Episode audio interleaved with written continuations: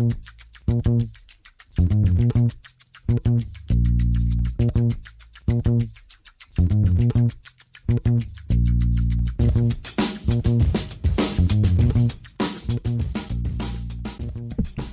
damit hallo und herzlich willkommen zu Football Rausch. Mein Name ist Tim Rausch. Schön, dass ihr wieder eingeschaltet habt.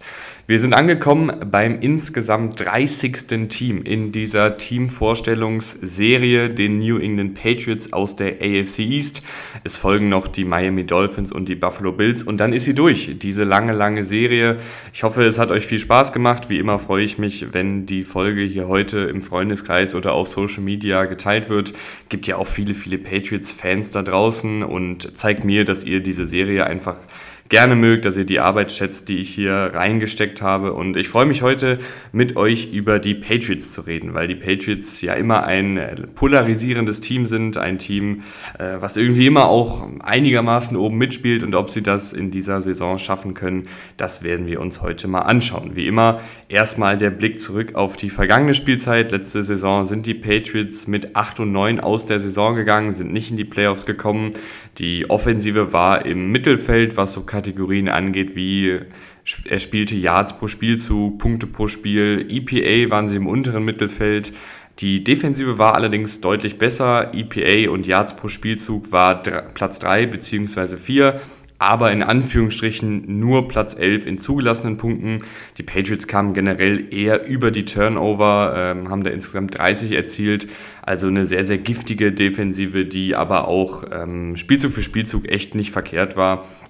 Und äh, der Trainerstab ist relativ gleich geblieben. Du hast als Head Coach den langjährigen Bill Belichick, der, wie ich finde, noch immer einer der besten Coaches der Liga ist gerade was die Defensive angeht. Also ich schaue mir immer noch mal die Teams an, ähm, was die so schematisch letzte Saison gemacht haben, wer da so rumgerannt ist. Und man sieht einfach, wie gut diese Defensive gecoacht ist. Die haben so viele kreative Antworten auf die Offensiven. Bill Belichick findet immer wieder super spannende Rollen für seine Defensivspieler, ähm, findet auch immer wieder neue Kniffe, die man vielleicht so schon länger nicht mehr in der NFL gesehen hat oder auch erstmalig in der NFL sieht. Da reden wir dann, wenn wir über die Defensivspieler reden, noch mal ein bisschen genauer drüber.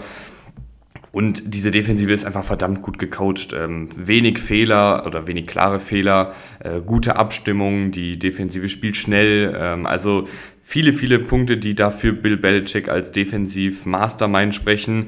Wenn ich zwei Kritikpunkte anbringen kann, dann sind das eher auf Manager-Ebene. Ähm, ich finde, Bill Belichick, der General Manager, trifft nicht immer die richtigen Entscheidungen, gerade was so die Kaderplanung angeht. Und das ist vielleicht auch nur was, was bei mir so ein bisschen ein Geschmäckle auslöst. Ich mag das nicht, wenn man immer nur in der eigenen Suppe rührt. Also letztes Jahr mit Matt Patricia den Offensivkoordinator geholt, jetzt mit Bill O'Brien. Als Defensivkoordinator ist hier Steve Belichick, sein Sohn mit Jared Mayo. Das sind alles irgendwie Leute, die mit Bill Belichick in der Vergangenheit schon mal was zu tun hatten, die auch aus diesem Patriots-Kreis kommen. Äh, Matt Patricia kam ja auch aus dem Patriots-Kreis vorher.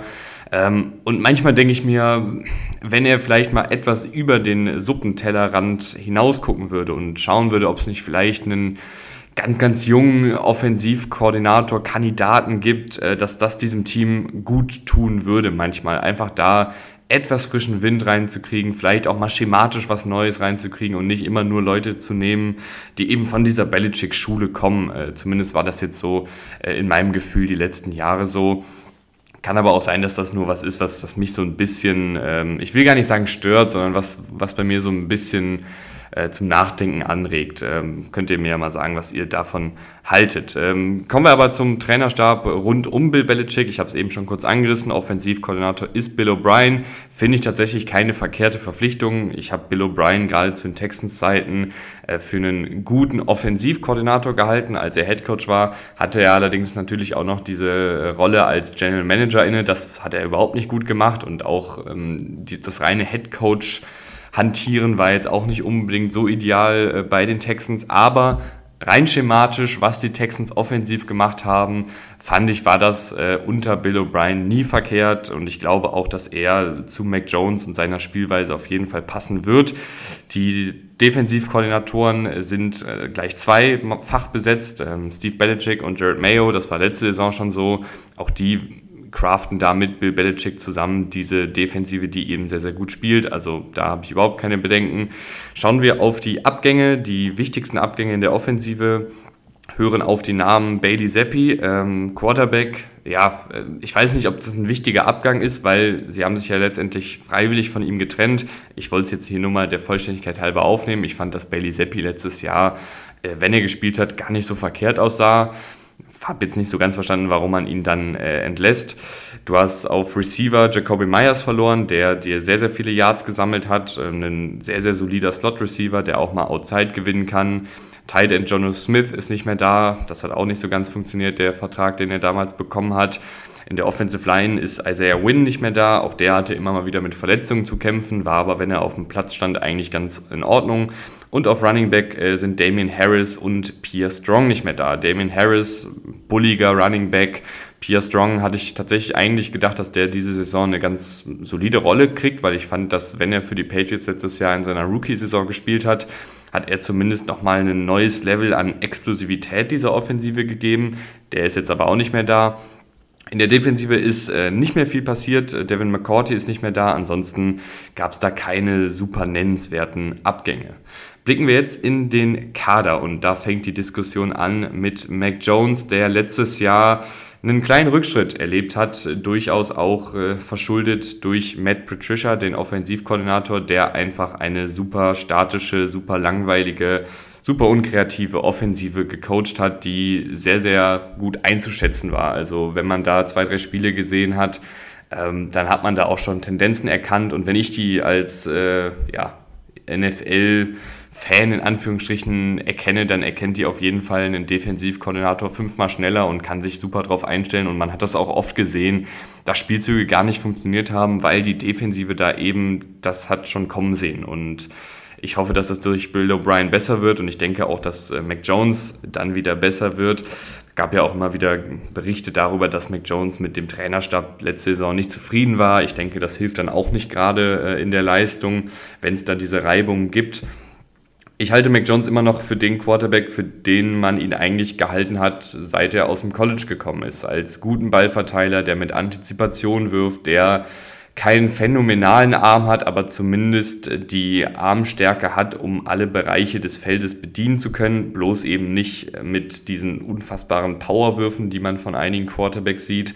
Aber er wirft trotzdem, wenn er 30, 40 Yards, 30, 40 Yards das Feld runterwirft, äh, mit Touch und Timing und das ähm, reicht dann meistens aus, um den Ball gut zu platzieren.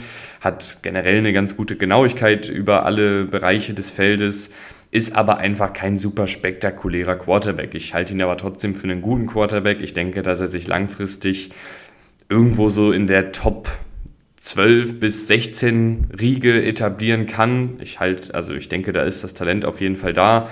Äh, aber ich denke auch, dass es nicht für viel mehr reicht, weil er einfach etwas limitiert ist in seinem Tun. Also nicht der allerbeste äh, Athlet, logischerweise. Also niemand, der jetzt super viel improvisiert und auch niemand, der jetzt äh, mit seiner Wurfkraft, ähm, ja, sich so viel Spielraum verschaffen kann, dass er auch, ähm, wie einen Josh Allen ab und an mal einen, einen, wahnsinnigen Wurf raushauen kann, der ihn dann irgendwie aus einer Gefahrensituation rettet, sondern Mac Jones ist eben jemand, der auch äh, auf die Umstände angewiesen ist. Aber wenn die gut sind, denke ich, dass er da als äh, guter Ballverteiler agieren kann.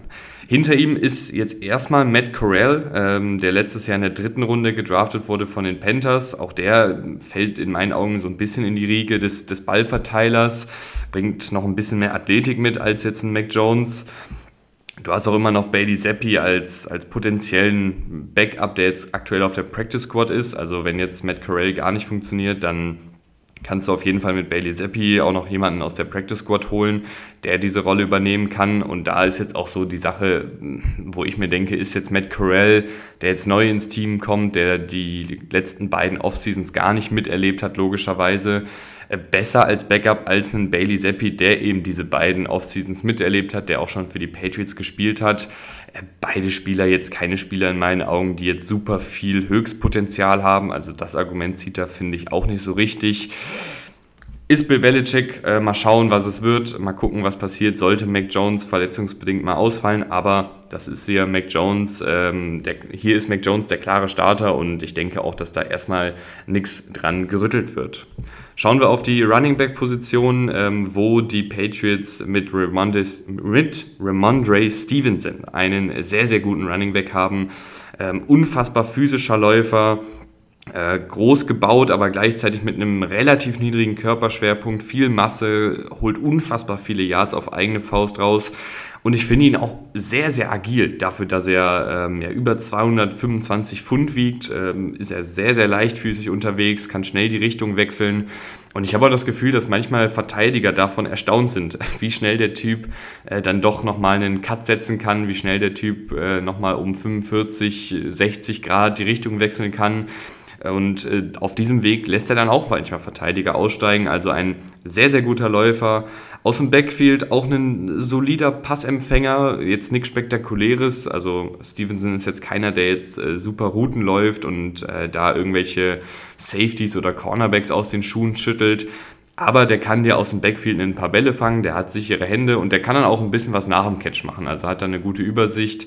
Ähm, und ist dann eben auch relativ schnell wieder auf einem guten Tempo unterwegs mit seinem Antritt, dass er danach dem Catch ein bisschen was rausholen kann. Er ist der klare Starter. Dahinter ähm, ist es dann wahrscheinlich ein Ezekiel Elliott. Du hast aktuell nur die beiden im Kader auf Running Back.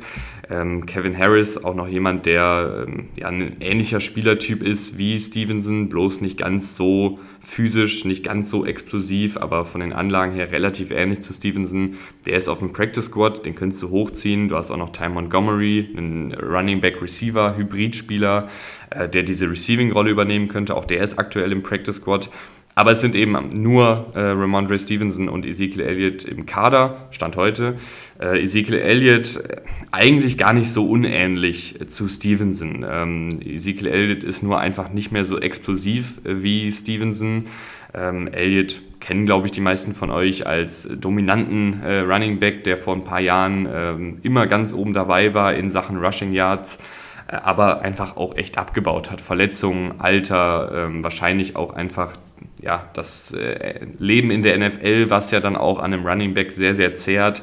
Und das sieht man einfach, dass der nicht mehr so explosiv ist. Ähm, ich halte ihn immer noch für einen soliden Running Back, äh, der vor allen Dingen auch in Sachen Pass Protection nicht verkehrt ist, der dir auch immer noch mal ein paar Yards rausholen kann, der dir auch aus dem Backfield einen Ball fangen kann, aber alles eben nicht mehr auf einem unfassbar hohen Niveau, dass man sagt, das ist jetzt hier ein Unterschiedsspieler. Deswegen vermisse ich hier auch ehrlich gesagt so ein bisschen den Pierre Strong, weil der in meinen Augen einfach nochmal dieses Tempo mitbringen würde, was die anderen Running Backs, auch in Stevenson, auf die Art und Weise einfach nicht mitbringen und dadurch fehlt dieser Offensive in meinen Augen auf Running Back ein bisschen an Explosivität, was das Höchsttempo angeht. Schauen wir auf die Wide Receiver, ähm, die ja relativ unspektakulär sind. Du hast mit Devonte Parker, mit Kendrick Bourne und mit Juju Smith-Schuster äh, drei erfahrene Starter, drei Starter, die das auch schon seit ein paar Jahren machen, die aber auch alle nicht so super spektakulär sind. Ähm, fangen wir mal an mit Devonte Parker, einem großgewachsenen, bulligen äh, Outside-Receiver, ziemlich physisch, aber auch nicht auf dem Niveau, wo man sagt, das ist ein absoluter Unterschiedsspieler, der kann dir mal ein paar Contested Catches fangen, der kann auch ähm, mit Route Running mal ein bisschen punkten, obwohl er so, so groß und bullig ist. Aber jetzt einfach nicht auf einem Level, wo man sagt, wow, der ist hier ein ganz klarer Nummer 1 Receiver. Dafür fehlt ihm einfach in allen Bereichen noch so ein einfach so ein bisschen die Konstanz. Ähm, er kann diese spektakulären Catches raushauen, er kann auch ähm, im 1 gegen 1 Duell ähm, gewinnen, aber es gibt dann auch wieder Plays, wo er einfach da nicht gut aussieht, wo der Cornerback ihn gut deckt, wo er keine Separation kreiert. Und ähnliches kann man eigentlich zu Kendrick Bourne sagen. Kendrick Bourne nochmal ein bisschen anderer Spielertyp, eher auch jemand, der im, im, Slot unterwegs ist.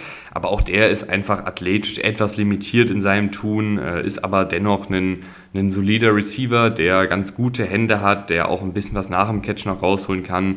Aber auch der macht das nicht auf einem super hohen Niveau.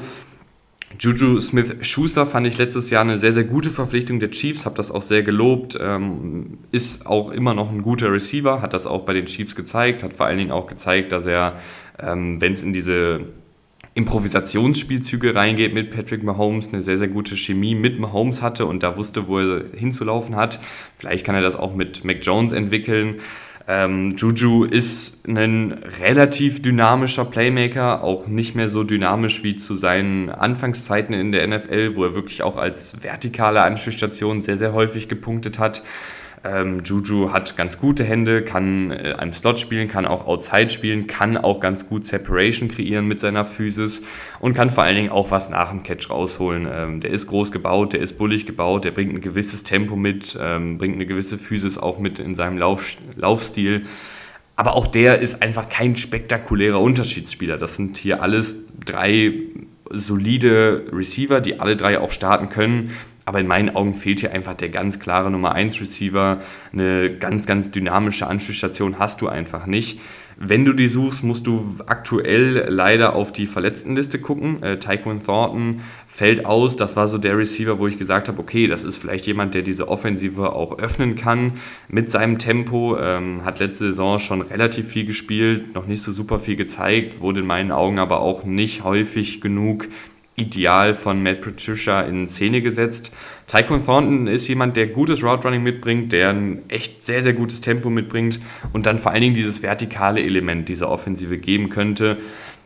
Und selbst wenn Mac Jones dann nicht den Ball tief wirft, ähm, ist allein das Tempo, was Thornton mitbringt, eine Gefahr für die Defensive und öffnet dann natürlich wiederum die Räume im Kurzpassspiel und im mittellangen Passspiel. Also ähm, selbst wenn er dann keinen Target bekommt, selbst wenn er einfach die Route in Anführungsstrichen umsonst läuft, hat sie trotzdem meistens dafür gesorgt, dass die Defensive etwas vorsichtiger spielen musste und ähm, den tiefen Ball zumindest respektieren musste. Aber Thornton fällt jetzt eben erstmals aus. Ähm, weiß ich natürlich jetzt nicht, wie viel dann da noch in der Saison von ihm kommen kann. Ich halte ihn für einen talentierten Receiver, der gute Anlagen mitbringt, aber hat bisher in der NFL auch noch nicht so super viel gezeigt. Jetzt wieder verletzt. Ähm, müssen wir mal schauen, was da so geht. Gleiches gilt ähm, für die beiden Rookies, die es in den Kader geschafft haben, mit Keishon Booty und mit Demario Douglas. Äh, Keishon Booty, ähm, jemand, der von den Anlagen her auf jeden Fall ein Starting Receiver sein kann, der das auch schon am College phasenweise gezeigt hat, als dominanter Contested Catch-Sieger, äh, als Outside Receiver, äh, der auch was nach dem Catch rausholen kann, der ein ganz gutes Route Running mitbringt. Aber letzten College-Jahr war zum Vergessen. Ähm, Combine-Workout war nicht gut. Gab dann auch Berichte darüber, dass es abseits des Feldes nicht alles so ideal ist. Viele Verletzungen. Also ich weiß nicht genau, was man von Keishon Booty kriegt, ehrlich gesagt. Mal gucken. Ähm, ich glaube, viel mehr kann man da analysetechnisch aktuell nicht sagen. Er hat es in den Kader geschafft, was auf jeden Fall erstmal für ihn spricht, was zeigt, dass er im Training Camp und in der Preseason gute Sachen gemacht hat. Aber ich wage jetzt nicht zu behaupten, dass er sich jetzt hier zu einem Starting Receiver entwickelt, weil das muss man erstmal sehen. Äh, Demario Douglas ist, glaube ich, erstmal vielleicht so jemand, der diesen äh, Taekwon Thornton Ersatz mimen kann, äh, bringt ein gutes Tempo mit, bringt eine gewisse Vertikalität auch mit, ist auch jemand, der im Slot mal dynamisch in Szene gesetzt werden kann, der auch vielleicht mal für ein paar Trick-Plays in Frage kommt, äh, Endarounds, Jet Sweeps, Screen-Pässe und sowas äh, ist da einfach ein dynamischer Spieler mit dem Ball in seinen Händen. Vielleicht ist das jemand, der diese Offensive ein bisschen Explosivität bringt. Äh, das gilt auch für Marcus Jones, den Cornerback, der letztes Jahr ein paar Snaps in der Offensive gespielt hat. Hat es auch recht gut gemacht. Ähm, ist ja auch der, der Returner hier, also der Kick- und Punt-Returner. Und diese Fähigkeiten hat man dann einfach gesehen, wenn er den Ball in den Händen hat, dass er da eine gute Übersicht hat, dass er ein gutes Tempo mitbringt, äh, dass er auch eine gute ja, Agilität und eine gute Vision hat und ähm, so dann auch Yards rausholt. Also ich würde das weitermachen, dass man den Marcus Jones manchmal einfach aufs Feld stellt, guckt, was passiert und ihm manchmal dann auch den Ball in die Hand gibt. Blicken wir auf die Tight Ends und runden damit äh, die Passempfänger in diesem Team ab. Äh, da sind aktuell im Kader nur ähm, Hunter Henry und Mike Gesicki und ich denke, dass sich um die beiden auch das meiste drehen wird. Hunter Henry ist mittlerweile in meinen Augen einfach der ganz, ganz klassische, verlässliche, aber unspektakuläre Allrounder Tight End. Äh, der ist ein ganz solider Blocker der ist ein ganz solider Receiver, aber einfach nichts Spektakuläres. Dafür fehlt es ihm einfach an Explosivität, an Spritzigkeit, an Dynamik. Ähm, ist sicherlich auch verletzungsbedingt einfach ein bisschen zurückgegangen in den letzten Jahren. aber jemand, der dir die First Downs sichern kann, der dir auch mal in der Red Zone einen Ball fangen kann und ein paar Touchdowns auflegt, der dir als Blocker ein bisschen was mitbringt und einfach eine sichere Anschlussstation im Kurzpassspiel ist. Deutlich dynamischer ist dafür Mike Gesicki. Der ist kein guter Blocker, aber der kann ein wirklich guter Receiver sein. So ein kleines Mismatch-Problem auch mit dieser 2-Meter-Größe und mit der Athletik, die er hat. Mit einem sehr, sehr guten Catch-Radius, äh, mit guten Fähigkeiten nach dem Catch. Ist ja eigentlich ein übergroßer Slot-Receiver, wenn man mal ehrlich ist. Ich weiß nur nicht genau, ob, also was dann seine Rolle exakt sein wird, weil du hast halt mit Kendrick Bourne und Juju Smith-Schuster schon zwei etatmäßige Slot-Receiver, die am meisten eben über die Fähigkeiten im Kurzpassspiel kommen. Ist dann da noch so viel Platz für Mike Gesicki? Weiß ich nicht. Probiert man vielleicht auch hier und da mal Mike Gesicki als Outside-Receiver aus, äh, als Mismatch-Problem mit diesen zwei Metern und lässt ihn ein paar, ein paar vertikale Routen laufen. Wäre vielleicht auch mal interessant, gerade gegen kleine Cornerbacks. Ähm, ich hoffe, dass Bill O'Brien da ein, paar spannende Spielzüge findet, weil Mike Gesicki wirklich viel Talent mitbringt und es noch nicht lange her ist, dass er bei den Dolphins ein Dreh- und Angelpunkt in der Offensive war, hat nur letztes Jahr schematisch dann überhaupt nicht reingepasst in das, was Mike McDaniel von seinen Titans haben will. Blicken wir auf die Offensive Line äh, von links nach rechts. Du hast mit Trent Brown einen erfahrenen Starter, der letztes Jahr das gut gemacht hat. Ähm, was ich bei ihm vor allen Dingen gut fand, war, dass er äh, die ganze Saison mehr oder weniger durchgespielt hat, äh, weil Trent Brown war eigentlich immer jemand, der verletzungsanfällig war. Also vielleicht hat er das so ein bisschen abgelegt. Ähm, ist ein sehr, sehr großgewachsener, sehr, sehr schwerer Offensive Tackle, macht das aber mittlerweile oder eigentlich seit ein paar Jahren technisch sehr, sehr gut. Also selbst wenn er dagegen kleinere, schnellere Edge Rusher kommt, positioniert er sich meist so, dass er nicht verliert sofort, obwohl er eben so groß und so massig ist. Ähm, also gerade in der Pass Protection einfach sehr, sehr sauber und mit wenigen klaren Niederlagen. Natürlich verliert er auch manchmal, aber eben nicht in so einer Häufigkeit, wo man sagt, das ist ein Problem. Im Laufblocking würde man denken, dass er super dominant ist. Bei ihm ist so ein bisschen die Sache, der ist halt echt nicht der alleragilste, der hat auch keinen super Antritt. Und manchmal ist er dann einfach nicht schnell genug beim Blocken. Also, wenn er dich im Griff hat, Trent Brown, dann äh, wird es schwierig, dass du ein Play machst. Aber er muss dich halt erstmal in den Griff bekommen. Und wenn du dann irgendwie an ihm vorbei dich windest oder wenn du einfach zwei, drei Schritte schneller bist, dann kommt er gar nicht dahin, dass er den Block setzen kann. Das ist mir so ein bisschen aufgefallen. Also ein Runblocker, der in der Theorie gut sein kann, wenn er dich im Griff hat. Left Guard ist äh, Cold Strange ähm, macht er okay in seiner Rookie-Saison, hatte einige gute Plays, äh, gerade in der Pass-Protection. Aber ich glaube, da ist einfach noch ein bisschen Luft nach oben. Galt ja auch so ein bisschen als, als Projekt, äh, kam von einem sehr, sehr kleinen College. Da muss man ihm auch, finde ich, ein bisschen Entwicklungsspielraum zugestehen. Aber hat letztes Jahr fast die ganze Saison gespielt, hat auch einige gute Plays dabei gehabt. Und ich glaube, da zeigt dann einfach die Entwicklung jetzt nach oben. Ähm, junger Spieler, talentierter Spieler mit vielen physischen Anlagen der einfach jetzt noch äh, ein oder zwei Schritte nach vorne machen kann. David Andrews und äh, Mike Onwenu sind Center und Guard. Die beiden sind äh, mit, gehören zu den besseren, vielleicht sogar zu den besten ihres Fachs. Ähm, David Andrews seit Jahren einfach ein sehr guter Center, äh, gerade im Laufblocking super spielintelligent, äh, auch immer noch mit einer guten Athletik, aber vor allen Dingen mit einer sehr, sehr guten Technik. Ähm, Mike Onwenu dasselbe, also der ist in der Pass Protection einfach nochmal noch mal besser als Andrews. Äh, super, super schwierig, den überhaupt irgendwo hinzuschieben, weil er so schwer ist, ähm, weil er aber auch technisch echt sauber ist. Und im Laufblocking hat er auch die Athletik und die Physis, um da ein paar Plays zu machen. Kann auch im Notfall mal Tackle spielen, sollte es da Probleme geben. Also der ist wirklich äh, ein sehr, sehr guter Spieler. Auch seitdem er in der NFL ist, ein sehr guter Spieler. Und ähm, ich wüsste nicht, warum das nicht fortgesetzt werden sollte. Right Tackle ist Riley Reeve, der ist so die Definition des Durchschnittstackles, nichts Spektakuläres, nichts total Katastrophales, aber jemand, den man, glaube ich, auf jeden Fall auf lange Sicht zumindest ähm, ersetzen wollen würde, ist jetzt auch schon 34 Jahre alt, aber Tackles können eben auch ein bisschen länger spielen, vor allen Dingen die Tackles, die eben wie einen Riley Reeve technisch ganz gut sind und äh, das einfach seit ein paar Jahren auf einem guten Niveau machen. Du hast ähm, eine ganze Reihe an spannenden Backups. Du hast mit Calvin Anderson jemanden, der auf Tackle beide Positionen schon in seiner Karriere bekleidet hat. Äh, beides auch auf einem soliden Niveau macht. Also ich glaube, wenn jetzt ein Trent Brown oder ein ähm, Riley Reeve mal ausfällt, kannst du mit einem Kevin Anderson da durchaus auch ins Spiel gehen und musst dir keine Riesensorgen machen. Ähm, Conor McDermott ist aktuell auf Injured Reserve, auch der fällt so in diese Kategorie solider Backup, äh, der auch schon ein paar Jahre NFL-Erfahrung hat. Also zwei erfahrene Tackles äh, auf der Backup-Position. Interior Offensive Line ist äh, tatsächlich sehr, sehr spannend, weil du hier äh, drei Rookies hast, die es in die Kader geschafft haben. City So und Antonio Maffi, zwei Mid-Round-Picks auf Guard, äh, beide mit äh, athletischen Anlagen. Mal schauen, ob sich da vielleicht jemand für die äh, Starterformation empfehlen kann. Ich könnte mir sogar zum Beispiel vorstellen, dass sich ein City So oder ein Antonio Maffi für die Guard-Position empfiehlt. Dann Riley Reeve rausrotiert und Onweno zum Beispiel auf Tackle rotiert. Das fände ich ganz spannend. Dann hättest du nochmal eine kleine Verjüngerung der Offensive Line.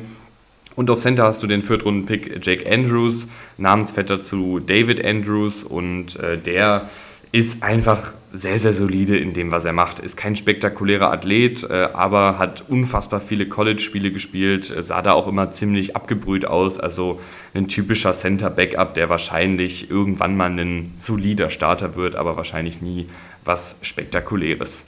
Also insgesamt eine Offensive, würde ich sagen, die schon gute Puzzlestücke hat, die auch jetzt wenige ganz klare Schwächen hat, aber in meinen Augen auch wenige ganz klare Stärken. Also es gibt jetzt hier nichts, wo ich sage, da habe ich als Gegnerteam total Schiss. Also ich habe jetzt keinen mega Schiss vor Mac Jones, ich habe jetzt keinen mega Schiss vor dem Laufspiel, auch wenn das nicht verkehrt ist. Ich habe aber auch keinen Schiss vor den Passempfängern. Also die Offensive Line hat auch ein paar gute Puzzlestücke, ist jetzt aber auch keine absolute elitäre Unit, würde ich sagen.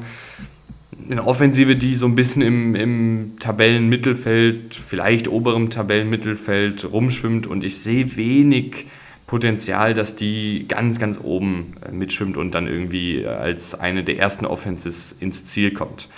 Das kann man aber nicht über die Defensive sagen und das ist jetzt die Überleitung dahin. Ähm, wo es losgeht in der Defensive Line. Und ich hoffe, ihr seid angeschnallt, weil Bill Belichick äh, in der Defensive Line viele verschiedene Spieler hat und das auch gerne mag, wenn er viele verschiedene Spielertypen hat für seine kreative Defensive Line. Ähm, fangen wir an in der Interior Defensive Line mit Devon Gutcher, der ein wirklich guter Nose Tackle ist. Also ich äh, schaue natürlich auch immer auf so ähm, Seiten wie PFF, was da so die Benotung ist. Aber da wird das dem Spiel von Devon Gotcher auf jeden Fall nicht gerecht. Der hat jetzt bei PFF eine Note von 53 bekommen letzte Saison. Das Maximum ist 99, äh, das schlechteste ist wahrscheinlich dann 1, aber es kriegt eigentlich kein Spieler eine 1. Also das schlechteste ist meistens so 30, 40 äh, und die besten Spieler sind so bei 85, 90 und äh, Devon Gotcher hat eben eine 53 bekommen, was sich erstmal total katastrophal anhört. Aber ich finde, wenn, er, wenn man sich das Spiel von ihm anschaut, dann ist er deutlich besser, als diese Note vermuten lässt. Und der ist ein Spieler, der als Nose Tackle unfassbar viel Aufmerksamkeit auf sich zieht, der unfassbar viele Double Teams auf sich zieht, der diesen Double Teams auch meist gut standhält und dadurch einfach den anderen Spielern super viel ermöglicht. Das ist keiner und deswegen ist vielleicht die Note auch nicht so gut, der jetzt selber total viele Plays macht, der jetzt selber super viele positive Plays macht, wo er total auffällt, weil er irgendwie durch ein Double Team durchschießt und den Running Back im Backfield für vier Yards Raumverlust tackelt aber der ist eben jemand, der seinen Mann da in der Defensive Line steht, äh, der den anderen eben die Plays ermöglicht und das ist enorm viel wert in dieser Defensive und deshalb halte ich Devon Gatschow für einen sehr, sehr guten Footballspieler, vor allen Dingen für Bill Belichick. Ähm, Backups hat er eigentlich theoretisch nicht so richtig hier im Kader. Äh, du hast einen Lawrence Guy, du hast einen Daniel Equale, die diese Position einigermaßen spielen könnten, aber diese klassische Nose-Tackle-Position eben nicht spielen. Ähm, Lawrence Guy und Daniel Equale, zwei Backups, die jetzt hier seit ein paar Jahren dabei sind, die das beides okay machen, aber nichts Spektakuläres sind in der Interior Defensive Line. Deutlich spannender ist es tatsächlich äh, bei Christian Barmer, den ich äh, für unfassbar talentiert halte, der dieses Talent auch schon mehrfach sehr, sehr gut gezeigt hat. Ähm, und wo der Pfeil in meinen Augen ganz, ganz klar nach oben zeigt. Also jemand, der super viele Pass-Rush-Moves mitbringt, der ähm, sehr, sehr explosiv ist, der einen sehr guten Antritt hat, der auch eine gewisse Bulligkeit und Physis hat äh, und ähm, in den ersten beiden Saisons schon gezeigt hat, dass er gerade als Pass-Rush-Spezialist äh, wirklich, wirklich gefährlich ist äh, gegen Guards, gegen Center. Ähm, und ich glaube, dass äh, Christian Barmore in seinem dritten Jahr eine wirklich, wirklich gute Saison spielt. Hat letzte Saison ja verletzungsbedingt auch ein bisschen was verpasst, dann gerade gegen Ende der Saison nochmal gezeigt, was er für ein Talent hat. Und in meinen Augen macht jetzt Christian Barmore im nächsten Jahr diesen Schritt zu einem wirklich guten Starter. Und gerade in diesem schematischen Aufbau, wo er viele 1 gegen 1 Situationen bekommt, wird er, glaube ich, in der Interior Defensive Line zu einem Unterschiedsspieler werden. Ähm, du hast auch noch einen Sam Roberts als Kadertiefe, der hat letztes Jahr als Sechstrunden-Pick es in den Kader geschafft und ähm, vielleicht ist da noch ein bisschen Talent da. Äh, der wird aber wahrscheinlich erstmal hier in der Rotation nicht so super viel spielen. Ähm, Edge Rusher ist so eine Sache, beziehungsweise ich packe die jetzt mal alle mehr oder weniger in einen großen Topf, also Defensive Ends und äh, Edge Rusher hier. Äh, fangen wir mal kurz an mit den Leuten, die gerade nicht im Kader sind. Äh, du hast einen Ronnie Perkins auf der Practice Squad als Edge Rusher, der hat bisher noch nicht so super viel gezeigt. Äh, du hast einen Trey Flowers, der aktuell verletzungsbedingt nicht dabei ist. Äh, der ist ein erfahrener Mann, kennt auch diesen schematischen Aufbau der Defensive. Das sind so die beiden Jungs, die vielleicht im Falle einer Verletzung ähm, hochgezogen werden könnten oder wieder aktiviert werden könnten im Falle von Trey Flowers die Jungs, die jetzt im Kader stehen, sind ähm, super unterschiedlich zueinander und ich fange mal an mit denen, die so ein bisschen mehr die Interior Defensive Line Rolle übernehmen, äh, Three-Tech, Five-Technik und sowas, ähm, aber eben auch auf, als klassischer Edge Rusher spielen können. Äh, das sind Dietrich Weiss, Keon White und Anthony Jennings. Ähm, fangen wir mal an mit Dietrich Weiss, ein super erfahrener Mann, äh, der mir echt sehr, sehr gut gefällt. Ähm, spritziger Spieler ist, ähm, sehr, sehr gut im Pass Rush, äh, weil er eben ziemlich bullig ist, ziemlich agil ist und schwierig einfach im 1 gegen 1 zu blocken ist. Gefällt mir sehr, sehr gut. Kann im Laufspiel auch seine Plays machen, gerade wenn er als Edge Rusher aufgestellt wird, weil er da eben diese Bulligkeit und Länge hat und das Tempo und die Agilität hat. Ähm, Anthony Jennings ebenfalls so ein Laufverteidigungsspezialist hat jetzt nicht den besten Antritt, hat nicht den besten Bend, deshalb auch nie jemand, der jetzt, glaube ich, ein Pass-Rush-Profi äh, wird. Aber mit dieser Bulligkeit, mit der Technik, die er hat, eben jemand, der in der Laufverteidigung sehr, sehr gut ist. Ähm, Gleiches gilt auch für den Trey Flowers, wenn der spielen sollte, äh, ist aber eben aktuell verletzungsbedingt nicht dabei. Dann hast du mit äh, Josh Uche einen ganz klaren Edge Rusher. Also Josh Uche äh, ist niemand, der jetzt Interior Defensive Liner spielt. Äh, Josh Uche ein wirklich, wirklich sehr, sehr guter Pass Rusher, der super viele Pass Rush Moves hat, der sehr, sehr schwierig zu blocken ist, eine gute Länge mitbringt, ähm, aber gleichzeitig auch ziemlich leicht gebaut ist, also sehr, sehr flink auf den Beinen. Äh, hat gleichzeitig aber auch, jetzt habe ich mehrfach gleichzeitig gesagt, aber der ist etwas leichter gebaut, aber bringt wirklich noch eine gute Power mit. Ähm, ist nicht nur jemand, der jetzt mit seinem Tempo punktet und mit seiner Agilität punktet, auch wenn das sein Steckenpferd ist. Der hat auch ein gewisses Power-Element, ähm, ist auch in der Laufverteidigung jemand, der hier und da mal ein Play machen kann, äh, aber hauptsächlich eben als Pass-Rush-Spezialist eingesetzt wird und da auch wirklich, wirklich sehr, sehr gut war letzte Saison viele, viele gute Szenen gehabt, ähm, oft im 1 gegen 1 gewonnen mit verschiedenen Pass-Rush-Moves. Also Josh Uche hat mir wirklich sehr, sehr gut gefallen. Äh, Gleiches gilt für einen Matthew Judon, der so ein bisschen der Allrounder ist auf der Position.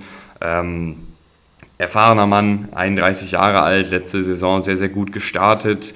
In der Laufverteidigung macht er seine Plays, im Pass-Rush macht er seine Plays, in Coverage macht er seine Plays. Also jemand, der einfach alle Positionen sehr gut bekleiden kann, der Bill Belichick auch eine Menge Flexibilität gibt. Ähm, und als Pass-Rusher nicht super dominant ist, ist da auch jemand, der einfach manchmal, weil er ein bisschen athletisch limitiert ist, weil er nicht den besten Bend hat, weil er nicht den allerbesten Antritt hat, ähm, manchmal auch einfach gestoppt wird und dann kein Play macht. Aber jemand, der auch sehr, sehr konstant ist in dem, was er tut, ähm, immer mal wieder für einen Pressure im Spiel gut ist, alles aber jetzt auch nicht auf einem elitären Niveau, würde ich einfach mal behaupten. Aber gerade diese Positionsflexibilität, diese Rollenflexibilität, die macht ihn eben zu einem wichtigen Bestandteil in der Defensive Line, Schrägstrich äh, auf Edge Rusher. Die große Wildcard ist dann, und das ist der letzte Spieler, über den wir reden werden, wir haben über eine ganze Menge Spieler geredet, aber Bill Belichick setzt die auch alle ein. Der setzt die alle kreativ ein, der wechselt die alle ein, der rotiert die je nach Matchup rein.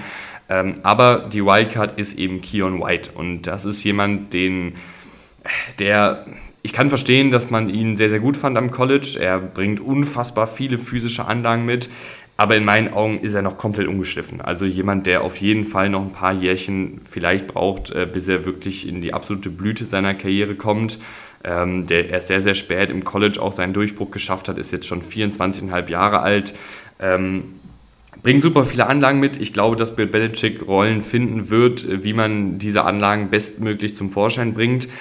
Ich äh, erwarte aber jetzt erstmal nicht so super viel von ihm. Äh, wenn er wirklich ab äh, dem ersten Spieltag auch in der Startformation ist, dann zeigt mir das, dass er sich schon sehr, sehr gut weiterentwickelt hat. Und dann kann ich mir auch vorstellen, dass er eine gute Saison spielt. Ansonsten denke ich, dass das ab und an mal ein Chaosstifter ist, im positiven Sinne, im gegnerischen Backfield, der einfach kreativ eingebunden wird, weil er so super viele physische Anlagen mitbringt. Das ist äh, die Defensive Line, Schrägstrich äh, der Pass Rush. Äh, etwas übersichtlicher wird es auf der Linebacker-Position, obwohl da ist es auch etwas kompliziert. Kommen wir gleich zu. Fangen wir da erstmal mit den zwei etatmäßigen Linebacker-Startern an, die auch die meisten Snaps sehen werden. Das sind Jawan Bentley und Jelani Tawai. zwei ähnliche Spielertypen. Jawan Bentley nochmal einen Ticken erfahrener als Jelani Tawai, aber beide letztes Jahr als Starter gegen Ende der Saison etabliert, beziehungsweise Bentley war das schon die ganze Saison über.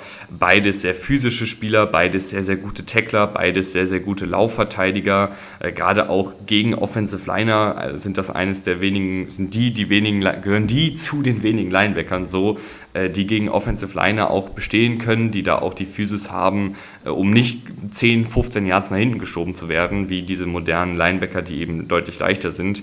Ähm, also im Vorwärtsgang sind Tawai und Bentley wirklich sehr, sehr gut. Im Rückwärtsgang äh, bei einfachen Coverage-Aufgaben sind sie zu gebrauchen, haben dann die nötige Spielintelligenz. Ähm, aber alles, was komplex wird, ist einfach nicht ihr Spiel. Also wenn die jetzt einen End oder einen Slot Receiver 30 Yards das Feld herunter begleiten müssen, der irgendwie drei Cuts setzt, dann äh, werden die beiden da nicht mithalten können. Das ist nicht ihr Spiel. Bill Belichick sorgt auch dafür, dass das nicht ihr Spiel sein muss. Aber es gibt in jedem Spiel ein, zwei Situationen, wo einer der beiden äh, eine Coverage-Aufgabe bekommt, auch durch den schematischen Aufbau der Offensive, die ihm nicht liegt. Also da muss man einfach mit leben, dass das einfach nicht das äh, Steckenpferd der beiden ist. Dafür hast du aber äh, eine ganze Reihe an Safeties, die hier diese Art Linebacker-Rolle übernehmen, die dann auch von Bill Belichick als sozusagen Linebacker eingesetzt werden. Und das sind Jabril Peppers, Kyle Dagger und Adrian Phillips. Alle drei haben letztes Jahr über 200 Snaps als Linebacker gespielt. Ähm, alle drei rotieren da auch immer mal wieder rein. Alle drei können diese Position auch spielen. Gehen wir es mal durch. Ähm, Kyle Dagger ist der Beste aus den dreien. Kyle Dagger bringt auch nochmal deutlich mehr Physis, Reichweite und Athletik mit als die beiden anderen ähm, hat das wirklich letzte Saison sehr, sehr gut gemacht, ist prinzipiell vom Körperbau auch ein Linebacker, der aber eben nochmal mehr Athletik mitbringt als der durchschnittliche Linebacker. Ein sehr, sehr instinktiver Spieler, sowohl in der Laufverteidigung als auch in Coverage, kann der wirklich Turnover kreieren, kann ähm, Runningbacks im Backfield tackeln und ist wirklich ein fantastischer Footballspieler, der unfassbar viel rumgeschoben werden kann. Jabril Peppers ist die Light-Version von Kyle Dagger. Ähm, auch der ist jemand, der viele Plays machen kann mit seiner Athletik, mit seiner Physis, mit seiner Spritzigkeit, aber eben nicht auf dem konstant hohen Niveau, wie es Kyle Dagger macht. Und Adrian Phillips ist so der erfahrene Hase von denen. Der hat jetzt nicht die physischen Anlagen, die die beiden mitbringen, aber der hat halt die Erfahrung, der hat das Spielverständnis und macht dann auf diesem Wege seine Plays. Alle drei werden auch immer sehr, sehr gut in Anführungsstrichen sauber gehalten. Also ähm, da die drei können sich, wenn sie die Linebacker-Position spielen, meist ziemlich frei bewegen. Also die müssen jetzt nicht gegen die Offensive Liner im 1 gegen 1 Duell äh, ins 1 gegen 1 Duell gehen, sondern die können frei hinter der Defensive Line und hinter den etatmäßigen Linebackern aus Bentley und Tawai agieren und dann eben als ja, ähm, Kopfgeldjäger sozusagen auf Running Back Jagd gehen in der Laufverteidigung zum Beispiel klassische Linebacker-Backups äh, haben die Patriots auch. Äh, Raekwon McMillan ist allerdings äh, gerade verletzt nicht dabei. Du hast noch einen McWilson, der schon viele Snaps in der NFL gesehen hat. Ähm, McMillan und Wilson einfach zwei relativ erfahrene Spieler, die schon einige Jahre in der NFL sind, die auch ähm, ja, das okay machen könnten, sollten äh, Tawai oder Bentley ausfallen. Mate Mapu ist auch jemand, den man im Auge behalten äh, muss, ein diesjähriger Drittrunden-Pick, äh, der so ein bisschen jetzt die Umschulung zum wirklichen Linebacker macht, hat am College auch viel Safety gespielt. Also der ist auch vielleicht jemand, der früher oder später mal ein bisschen Spielzeit bekommt. Ähm, interessantes athletisches Projekt. Mal gucken, was da so drin ist. Gehen wir rüber auf die Cornerback-Position. Ähm, Du hast hier, ja, ich weiß noch nicht genau, wie sich diese Cornerback-Gruppierung zusammensetzt. Ich gehe mal davon aus, dass Jonathan Jones auf jeden Fall startet, der erfahrenste Spieler hier, der an die 30 äh, geht. Ein rundum guter Spieler, ein sehr, sehr schneller Cornerback, ein kleinerer Cornerback, der aber trotzdem als Outside-Cornerback bestehen kann, der auch gut in der Laufverteidigung ist, gerade mit dieser Athletik hier und da mal Plays machen kann, der in Coverage äh, solide ist gegen sehr große physische Receiver durchaus seine Probleme hat, aber äh, jemand, der eigentlich ziemlich konstant ist in dem, was er tut. Äh, Jack Jones hatte abseits des Feldes immer mal wieder negativ Schlagzeilen, aber da scheint jetzt alles äh, im Lot zu sein und er scheint auch ähm, ja, spielbereit zu sein. Der hat letztes Jahr in seiner Rookie-Saison schon viele gute Sachen gezeigt. Ähm, ist nochmal einen Ticken größer als ein äh, Jonathan Jones und hat das dementsprechend auch ähnlich gut gemacht. Ein sehr spielintelligenter Typ, äh, der wenig klare Fehler macht, was ich für einen Rookie sehr, sehr vielversprechend finde. Ähm, und damit Marcus Jones, also du hast hier drei Joneses, ähm, zusammen eine sehr, sehr gute Rookie-Saison hingelegt hat. Marcus Jones, ähm, Slot-Cornerback, der sehr klein ist, sehr agil ist. Wir haben eben schon über ihn als Returner und Offensivwaffe gesprochen und ähnlich ist es eigentlich in der Defensive. Ziemlich spielintelligent, ähm, ein kleiner Playmaker da auch in der Defensive aber eben je nach Matchup manchmal einfach ein bisschen unterlegen. Wenn er gegen sehr physische Slot-Receiver spielt, äh, dann wird es für ihn einfach schwierig oder wenn er gegen Titans spielen muss, wird es auch schwierig. Äh, aber wenn er gegen diese agilen kleinen Slot-Receiver spielt, dann sieht er da meistens sehr, sehr gut aus, kann dann in der Laufverteidigung und auch in Coverage seine Plays machen. Spannend wird natürlich auch die Entwicklung von Christian Gonzalez, äh, dem 17. Pick in der ersten Runde dieses Jahr. Der bringt nochmal eine andere Physis mit als die gerade eben genannten drei Joneses. Ähm, Christian Gonzalez einfach nochmal größer, nochmal schwerer, ähm, auch mit einem sehr, sehr guten Tempo. Also der klassische Nummer 1 Outside Cornerback äh, für die Patriots hoffentlich in der Entwicklung. Mal gucken, wie schnell er sich dazu oder wann und wie schnell er sich äh, zu diesem Cornerback entwickeln kann, aber bringt auf jeden Fall alle Anlagen mit, äh, um diesen Entwicklungsschritt zu gehen. Das sind so die vier Starting Cornerbacks. Backups dahinter sind ein bisschen dünne. Du hast ähm, einen Sean Wade, der hier seit ein paar Jahren rumgeistert. Äh, du hast Miles Bryant als potenziellen Backup auf Slot Cornerback. Beides, ja, beide Spieler waren letztes Jahr auch schon hier. Miles Bryant hat auch schon einige Spiele für dieses Team gestartet, ist aber athletisch einfach sehr, sehr limitiert, gerade in Coverage. Ähm, du hast auch noch einen Jalen Mills, der aktuell aber eher als Safety eingeplant ist. Der könnte im Notfall aber auch Cornerback spielen.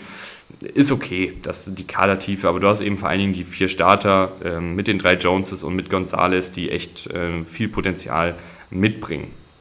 Safety-Gruppierung haben wir eben schon drüber gesprochen. Du hast äh, da eine wilde Rotation aus Kyle Duggar, Adrian Phillips und Jabril Peppers und die rotieren auch alle äh, zur klassischen Safety-Position. Äh, Kyle Duggar noch jemand, der auch Free Safety spielen kann mit dieser Reichweite. Ähm, und neben den dreien hast du noch einen, äh, wo ist er jetzt hier? Äh, nee, das sind eigentlich die drei. Das sind die drei Starter. Jetzt habe ich, Jalen Mills hatte ich noch mehr aufgeschrieben, aber Jalen Mills ist, glaube ich, eher erstmal als Backup eingeplant. Jabril Peppers, Kyle Duggar, Adrian Phillips, äh, die drei sind die Starter. Einer von denen wird wahrscheinlich häufig dann die Linebacker-Position übernehmen, die beiden anderen die Safety-Position, aber die werden einfach so wild rumrotieren, die werden in die Box rotiert, die werden als Free Safeties rotiert, ähm, die werden als Strong Safeties äh, rotieren. Und alle drei haben wir eben schon über die, als wir über die Linebacker gesprochen haben, wir schon über die geredet. Ähm, alle drei bringen eigene Skillsets mit. Äh, Kai Dagger ist so der klare Unterschiedsspieler von den dreien und ist auch der beste von den dreien und der beste Playmaker und der talentierteste Spieler. Und ich denke, das ist einfach ein super dynamisches, schwierig auszurechnendes Duo. Sollten da alle Stricke reißen, kann, glaube ich, auch ein Jalen Mills noch diese Position bekleiden des Safeties. Aber in erster Linie wird es sich hier um die drei Jungs drehen. Das waren äh, die New England Patriots. Werfen wir nochmal einen Blick auf den Spielplan und auf die Saisonprognose. Also generell ein Team, was wahrscheinlich ähnlich wird wie letztes Jahr. Ich denke, die Offensive wird ein Ticken besser. Ich glaube aber nicht, dass es ein so riesen, riesen Schritt nach vorne ist. Dafür fehlt mir einfach ein bisschen die Explosivität und das ganz große Potenzial, ehrlich gesagt. Und die Defensive wird, glaube ich, relativ ähnlich spielen. Also du hast hier vor allen Dingen äh, viele der letztjährigen Starter immer noch da, wenn ähm, Christian Gonzalez nicht sofort in die Startformation rückt, sondern einen Jonathan Jones und einen Jack Jones und Marcus Jones erstmal das Trio bilden, dann hast du hier tatsächlich äh, die gleiche Startformation wie letzte Saison. Und das hilft dir sicherlich auch in Sachen Abstimmung, das hilft dir in Sachen Fehlervermeidung, äh, das hilft dir in Sachen Spielgeschwindigkeit. Und das wäre auf jeden Fall nochmal so ein kleiner Vorteil für dieses Patriots-Team oder ist ein kleiner Vorteil für dieses Patriots-Team. Aber generell glaube ich auch hier, dass die Defensive nicht unfassbar dominant in jedem Spiel sein wird, weil da auch irgendwo dann ein bisschen das Endtalent fehlt. Du hast mit Kai Dagger, mit ähm, Josh Uche, mit Matthew Judon, mit Christian Barmore auf jeden Fall und potenziell auch einem Christian Gonzalez ähm, auf jeden Fall Spieler, die mit zu den besseren, wenn nicht sogar besten Spielern auf ihrer Position äh, gehören, aber eben auch nicht diese absoluten elitären Unterschiedsspieler sind, aller Micah Parsons, aller Nick Bosa, ähm, aller Fred Warner und wie sie alle heißen. Das sind ja wirklich ganz, ganz krasse Unterschiedsspieler und das sehe ich jetzt bei denen nicht auf diesem Niveau. Das heißt jetzt nicht, dass die nicht gut sind, aber das heißt eben, dass ich dann, dass die Patriots eher, glaube ich, übers Kollektiv kommen, übers Coaching kommen, als jetzt über Einzelleistungen. Und wenn man sich dann den Spielplan anguckt, äh, boah, das ist schon echt ein, ein sehr, sehr tougher Spielplan. Du startest rein gegen die Eagles, dann direkt zwei harte Division-Duelle gegen die Dolphins und gegen die Jets, dann kommen die Cowboys, oder nee, dann musst du nach Dallas fahren zu den Cowboys. Äh, das ist ein Auftaktprogramm. Die ersten vier Spiele echt gegen Teams, die alle ähm, das Ziel haben, mit einer positiven Bilanz hier aus der Saison zu gehen und alle auch das Talent dazu haben, mit einer positiven Bilanz hier rauszugehen. Dann spielst du noch gegen Teams wie die Bills, zweimal logischerweise gegen die eigenen Division-Gegner. Äh, du spielst noch gegen die Chargers, äh, gegen die Chiefs. Also du hast hier wirklich, wirklich ein toughes Programm. Und deshalb, obwohl ich hier die Patriots für ein insgesamt rundum gutes Team halte und die Defensive auch äh, wieder als sehr gute Defensive einschätze, kommen sie in Anführungsstrichen nur bei 8 und 9 raus, weil mir da einfach so ein bisschen ähm, ja, die Power in der Offensive fehlt und ich nicht ganz sehe, wie sie dann gegen diese wirklichen Top-Teams mithalten wollen, ehrlicherweise. Natürlich gute Defensive, aber das reicht halt oft in der heutigen NFL nicht. Ich hoffe, ich irre mich, weil ich mag einfach die Patriots, vor allen Dingen in den Playoffs mit Bill Belichick, ist immer Potenzial für sehr, sehr coole Storylines. Mal gucken, wo die Patriots am Ende landen. Ich freue mich, äh, wenn ihr in zwei Tagen wieder hier landet, wenn wir über die Miami Dolphins redet, reden. Äh, ich sage vielen, vielen Dank fürs Zuhören. Bis zum nächsten Mal und ciao.